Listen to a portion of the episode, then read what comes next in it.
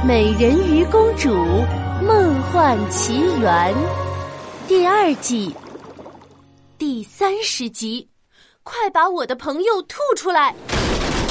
又是一阵剧烈的撞击，这次甲板上的所有人都被震得东倒西歪，几乎无法站稳。就在大家忙着抓住栏杆平衡身体的时候，意外发生了。乔西踩在融化的奶油上，脚下一滑，整个人像一块滑溜溜的肥皂一样冲出甲板，飞了出去。大小姐，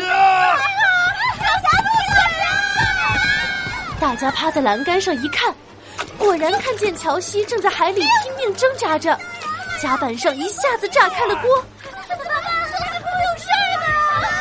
一个身影冲着乔西落水的方向冲去。大小姐，坚持住！我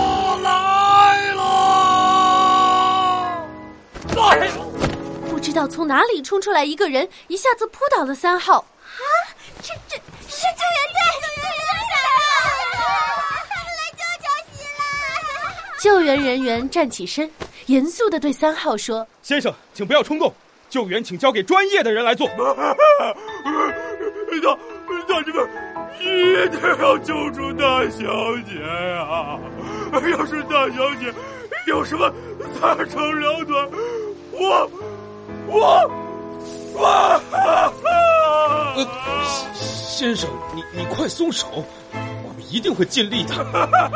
救援队正准备开展救援行动，可这时海里忽然传来一股不寻常的波动，一道庞大的身影冲出水面。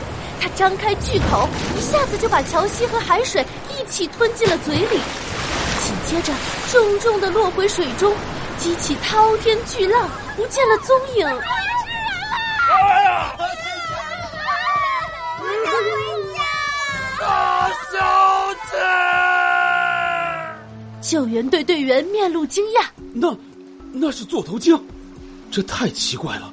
我们还从来没有遇到过座头鲸攻击人类的情况。三号一听就急了：“那大小姐是不是很危险啊？你们可以把大小姐救出来吧？”这我不能断定。现在我需要和队员们好好讨论一下营救方案。救援队队员们匆匆聚集在一起，讨论起了救援方案。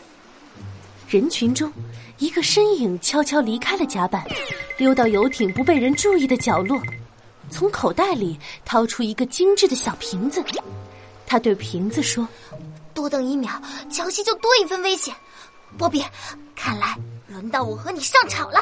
波比，佩尔打开瓶盖，把瓶子倾向大海。你先下去吧，我随后就来。波比点点头，顺着倾斜的瓶身游了出来。波比像是吹了气的球一样，越变越大，越变越大，最后变成了一只正常大小的海豚。它快活的一甩尾巴，溅起了几朵漂亮的浪花。波比，回到大海里是不是很开心啊？你别着急，我马上就来。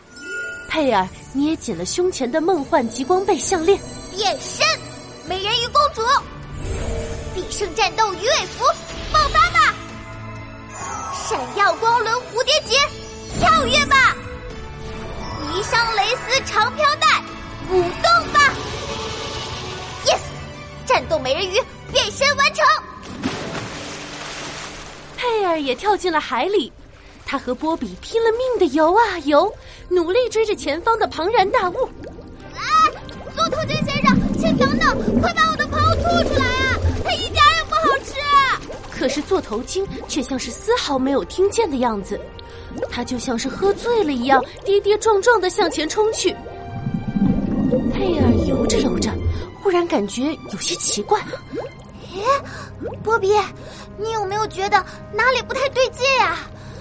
海里怎么怎么空荡荡的呀？一路上一只鱼也没碰见，好像也没看见珊瑚、海草之类的东西呢。不不不，咪！正如佩尔所说。除了那只疯狂的座头鲸，偌大的海洋里再也没有别的动物了。海水里似乎正漂浮着一丝令人不安的气息。头鲸忽然停了下来，佩尔措手不及，撞在他的身上。疼疼疼！出什么事儿了呀？座头鲸为什么忽然停了下来？海里到底发生了什么事呢？